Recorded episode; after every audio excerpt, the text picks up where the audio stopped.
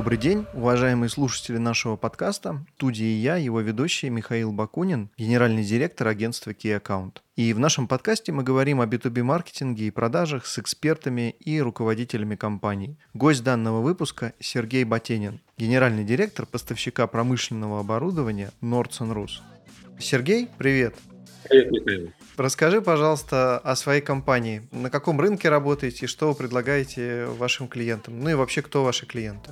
Я представляю компанию Nordson Rus, являюсь генеральным директором. Компания, в свою очередь, является дочкой американской компании Nordson Corporation. Компания, корпорация занимается разработкой и продвижением решений для нанесения различных материалов, таких как э, клеи, краски, лаки для многих очень отраслей промышленности. Ну, как пример могу сказать, что это, например, приклеивание крышки или соломки на пакетах тетрапак, это нанесение антикоррозионных покрытий на трубы, это нанесение лаков внутри алюминиевых банок, э, которые мы видим в магазинах. Э, то есть спектр применений достаточно широк. Из индустрии это основные у нас это пищевая индустрия, мебельная промышленность, автомобильное производство, машиностроение, кабельная промышленность. Ну, то есть мы там, где что-то нужно приклеить, либо что-то аккуратно нанести. Вот мы работаем в этих э, в области точных решений. Ты упомянул, что вы являетесь дочерним предприятием американской компании. Не могу не спросить, как на вас отразились э, санкции и как вы сейчас работаете в текущих условиях.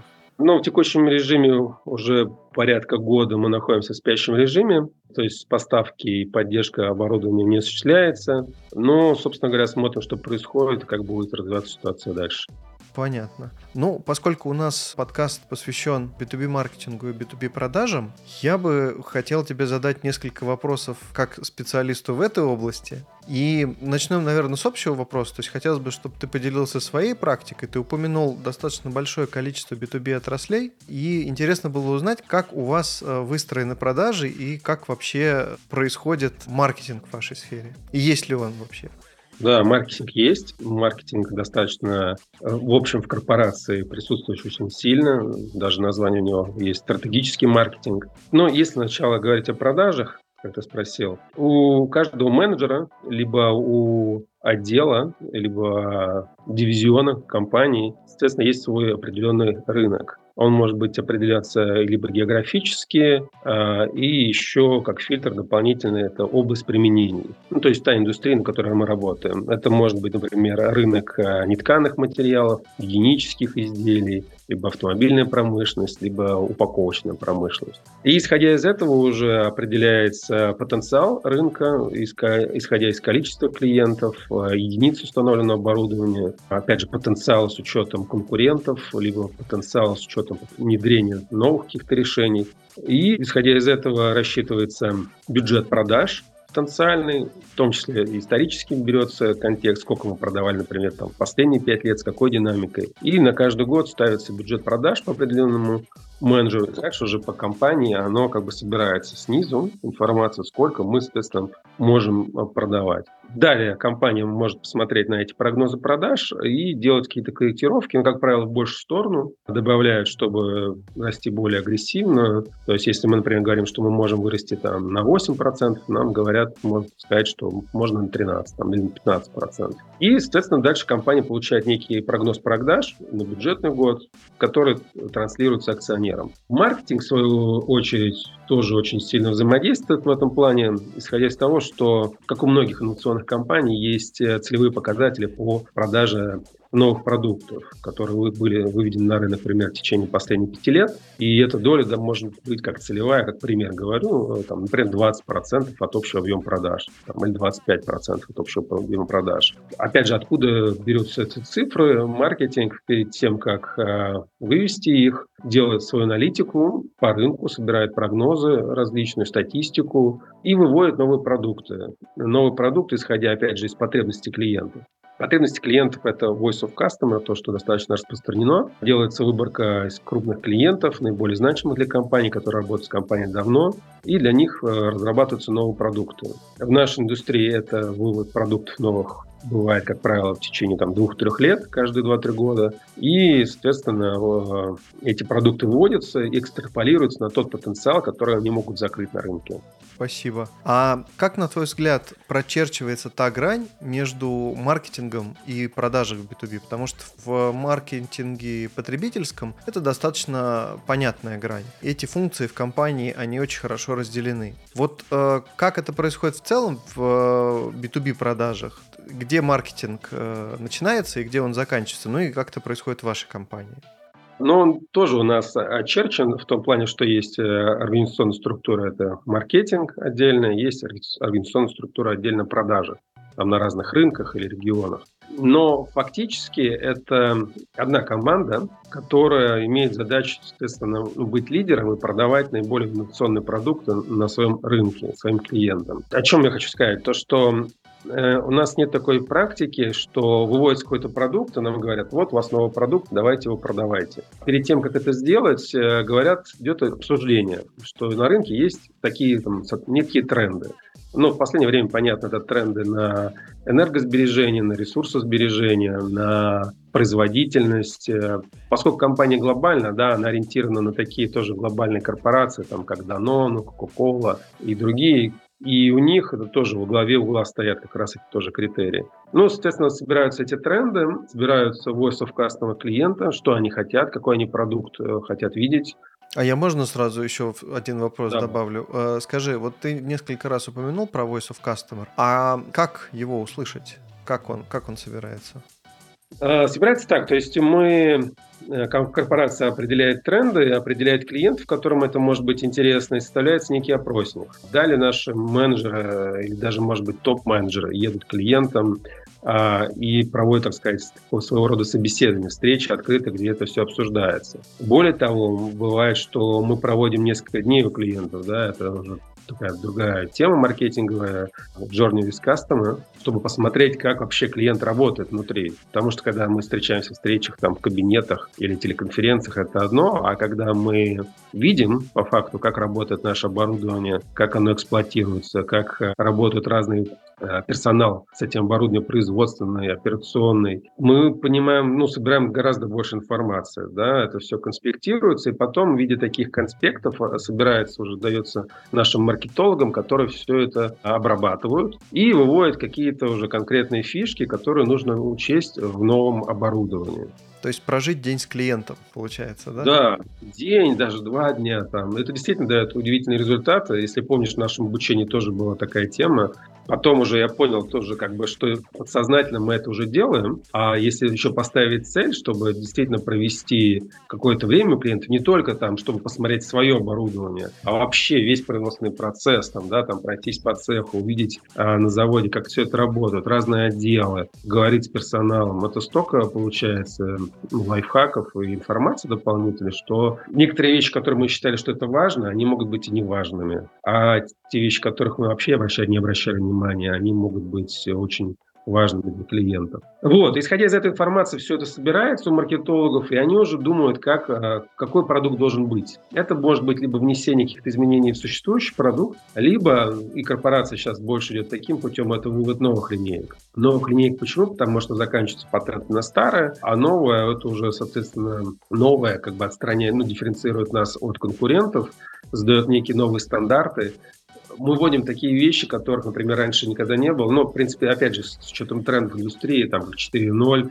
мы были первыми, что связь э, промышленного интернета наших единиц, наших единиц с общей архитектурой клиента, чтобы он видел, как работает наше оборудование. Да, либо какие-то вещи, которые позволяют э, увидеть в моменте, как сейчас наше работает оборудование, или в, в историческом там каком-то разрезе, там сколько там день назад, два дня назад, в какое-то время, что было с этим оборудованием, сколько было единиц произведено, какие были расходы и так далее. Вот. Эти все вещи, естественно, мы учитываем для проектирования новых продуктов, вернее, наши маркетологи, и потом дают продукт, который закладывается уже в виде бюджетов, как я уже сказал, что оно должно быть там, 20% от объема продаж, например, через три года после вывода на рынок.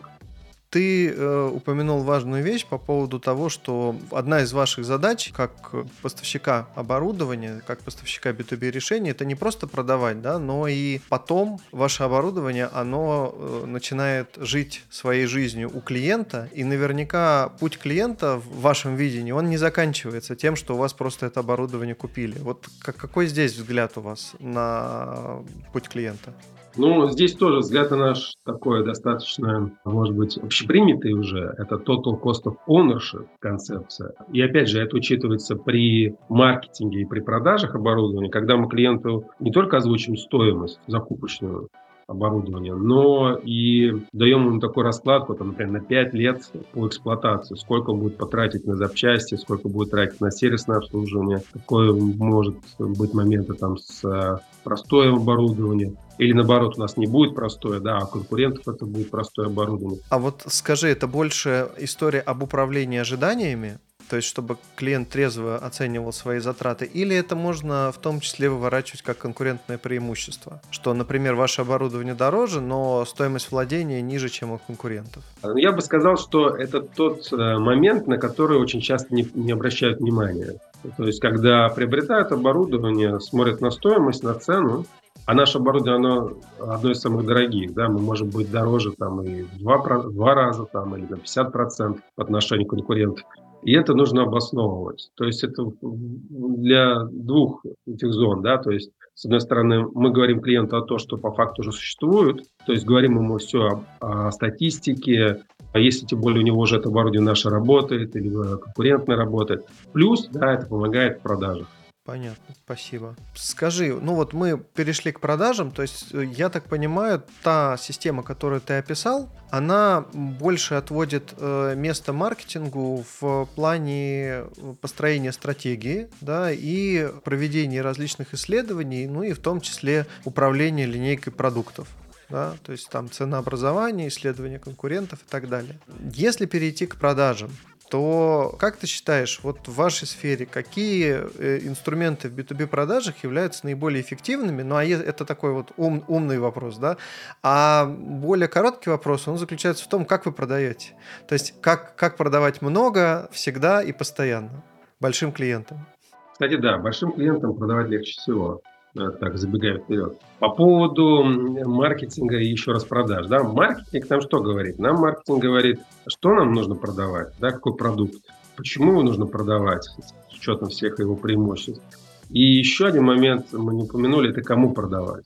То есть выбор целевого рынка, да, то, что называется. Да, да, да. Находимся в ситуации такой, что ресурсов э, трудовых становится меньше не только в России, да, вообще глобально меньше менеджеров, меньше инженеров, либо они становятся просто дороже. И чтобы найти такой баланс, то есть когда, например, у нас есть там на рынке тысячи клиентов, и мы всех их не закроем, то есть менеджер, например, тысячи клиентов, он не сможет посетить. И маркетинг ему говорит, ну, маркетинг помогая, делать статистику, выборку, исходя из того, какие были продажи в прошлом, в нашем случае у нас делается трехгодичная выборка. Ну, упрощенно это как принцип Паретта. Мы делаем, концентрируемся на тех клиентах, которые дают нам 80% выручки, чтобы именно к этим клиентам ехал в первую очередь менеджер. Это может, опять же, быть даже как метрика, чтобы именно с этими клиентами у него был, например, контакт раз в квартал. Либо посещение, либо телеконференция, либо еще что-то, какая-то активность. И, опять же, с теми продуктами, которые, которые мы считаем тоже приоритетными.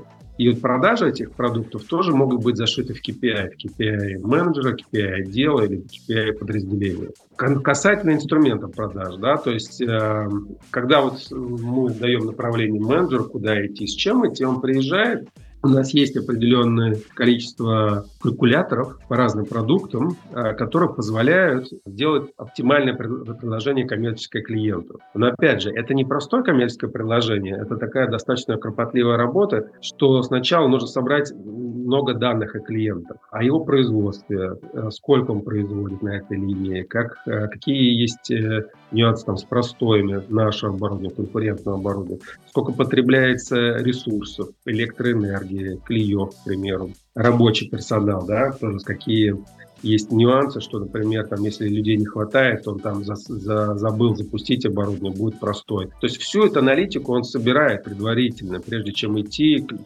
принять принимающим решением.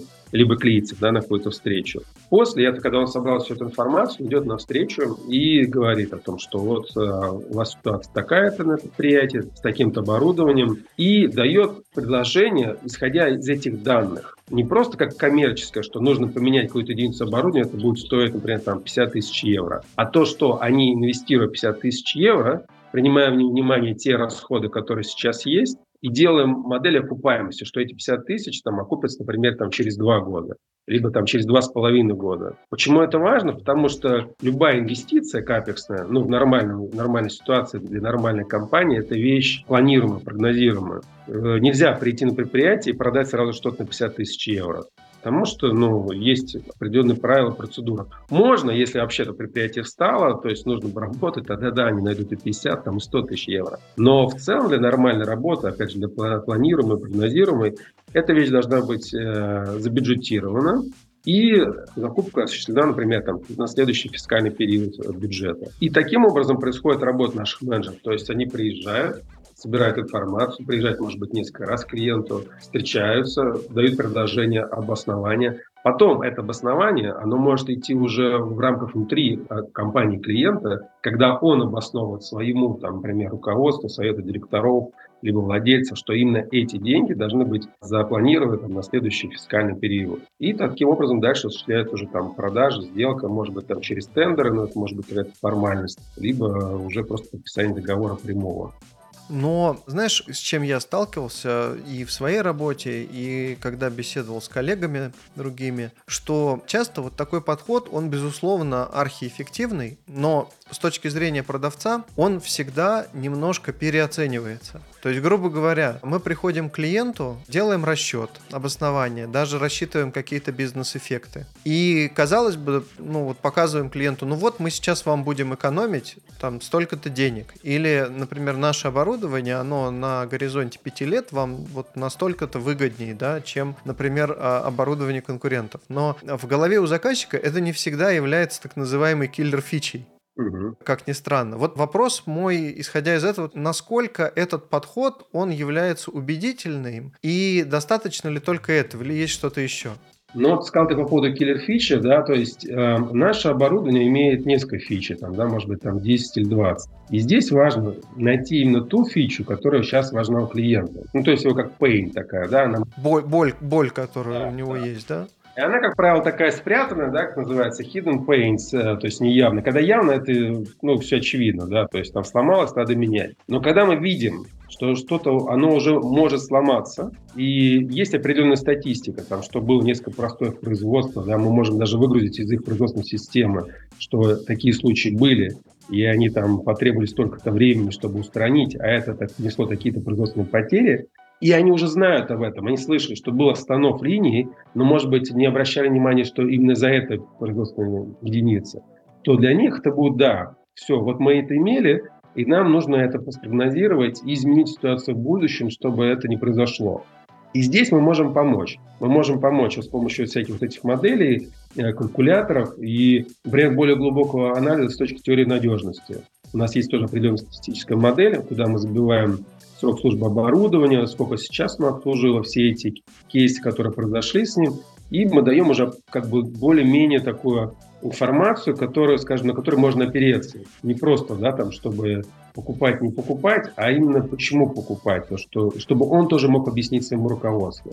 То есть вот здесь как бы нужно найти вот такие фичи, да, это может быть там safety, безопасность, это может быть экономия, там, да, это может быть э, какие-то там, может быть, тренды, да, вот на, было, были тренды на, скажем, на экологичность, да, то, чтобы не было ну, когда производится брак какой-то, да, на предприятии, чтобы вот этих моментов было меньше. То есть многие-многие нюансы, да, там, примеры предприятия есть, работают, которые с сетями, да, у сетей есть большие, огромные штрафы, если оборудование придет, упаковка расклеена, к примеру, да, там, может быть, достаточно одной коробки, но они могут завернуть всю фуру, и такие, опять же, тоже случаи у них могут быть, если правильно собрать всю эту информацию, то есть имея хорошие отношения с клиентом, с разными людьми, которые можно, опять же, представить, что вот тут есть проблема, она приносит реальные деньги или может принести, естественно, чтобы от нее уйти, мы предлагаем то-то, то-то. э, мы сейчас с тобой обсудили, и может сложиться впечатление, что в B2B вообще, ну и на вашем рынке особенно, в таком, на рынке промышленного оборудования, решения принимаются вот сугубо по критериям, ну, грубо говоря, условно там цена и качество, ну и какие-то там бизнес-эффекты, да. Но вот есть противоположное, ну, скажем так, не мнение, но мысль, что все-таки все равно решения принимают люди. То есть насколько имеет место эмоциональное и человеческое у, у клиента, когда принимается решение. То есть может ли быть ситуация, когда вы вообще не нравитесь, но все равно выбирают вас, например, по какой-то причине, такой сугубо технической? Ну, конечно, безусловно, имеет. А, во-первых, а, чтобы собрать всю эту информацию о клиенте да, внутри, нужно иметь хорошие отношения. А если ты только просто приходишь с улицы, начинаешь сразу задавать такие вопросы, да, а сколько у вас там простой, какой процент брака, или как, так как далее. свидетели Иеговы будешь выглядеть. Да, да. Тебя так могут странно посмотреть, скажут, ну да, мы ответим, пришлите свои все вопросы там по почте, мы на них ответим, да, после этого не отвечают, как правило.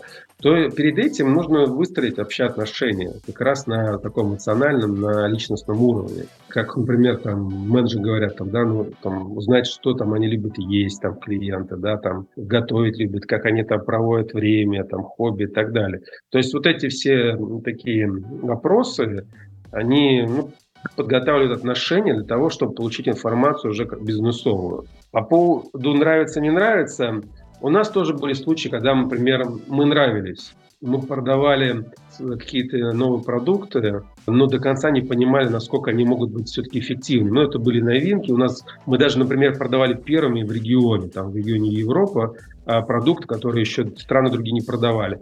И на этом мы немножко обожглись, то, что мы не, учи, не учитывали какие-то технические моменты, что это не полностью подходит для клиента.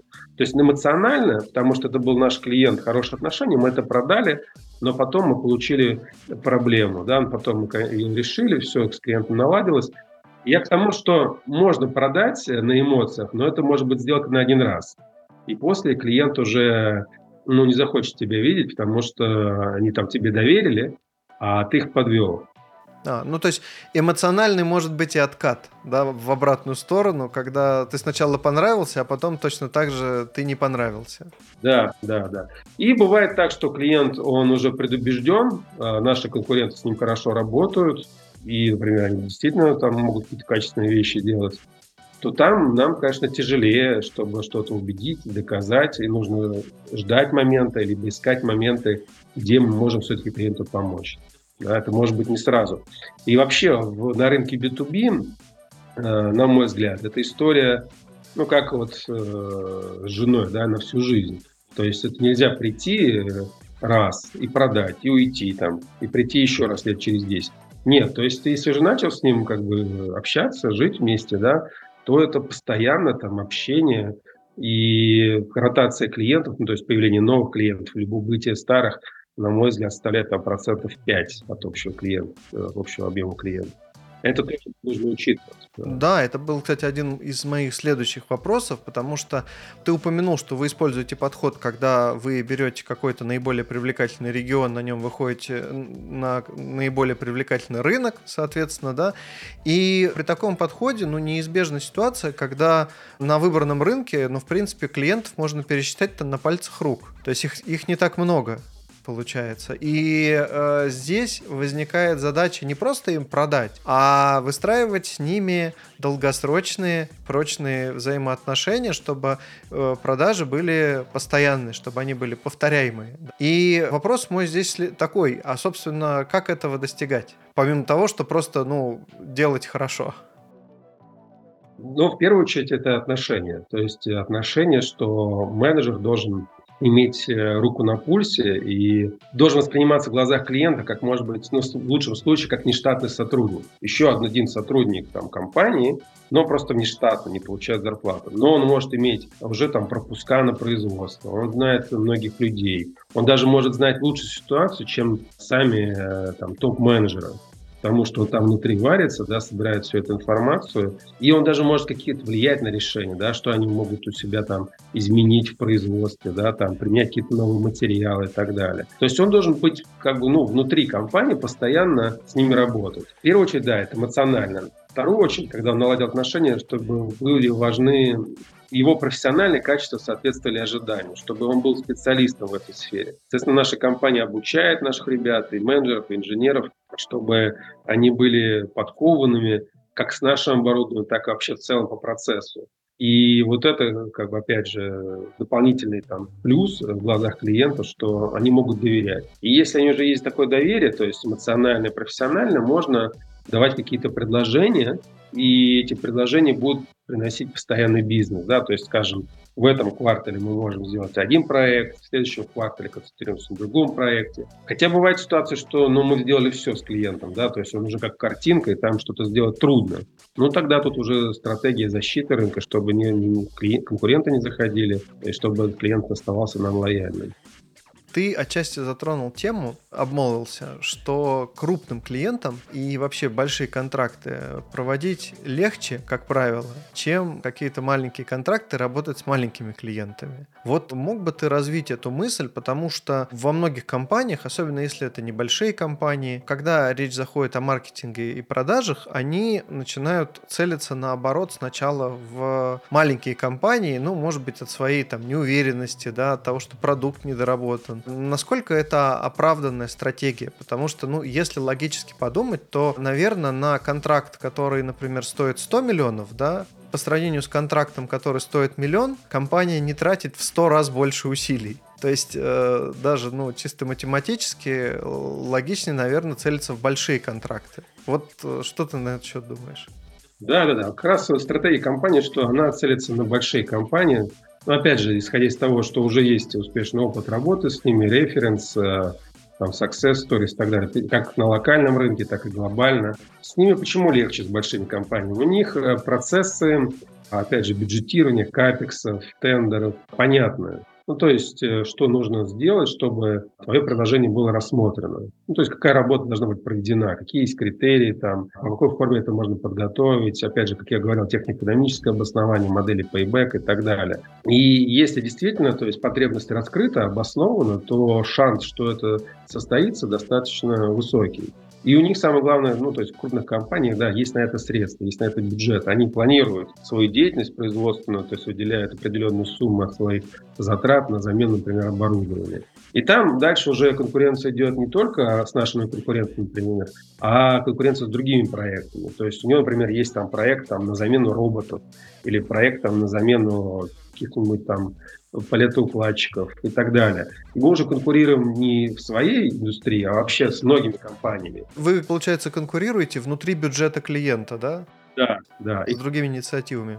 Да, и кто предложит лучший ROI, там, да, процент, то, естественно, получает более высокие шансы, что его проект состоится и будет включен в бюджет. У малых же компаний, как правило, таких процедур нет. Они тоже принимают решение, скажем, что есть какие-то затраты, что нужно что-то рассмотреть, но мы, когда приносим свои модели, то там вот как раз может быть личный фактор. То есть сидит директор завода там, да, или генеральный директор завода этой компании, и он может принимать решение не так, скажем, объективно, да, не так принимая внимание все факторы, да, сказать, да, в этом году мы не покупаем, и почему мы не покупаем? Мы не получим обратной связи, да, потому что там в голове у него там, может, какие-то там есть э, тоже другие приоритеты, и эти приоритеты могут быть не то, что... Ну, вообще за пределами вашего рынка и вообще, может быть, даже рабо... за пределами работы.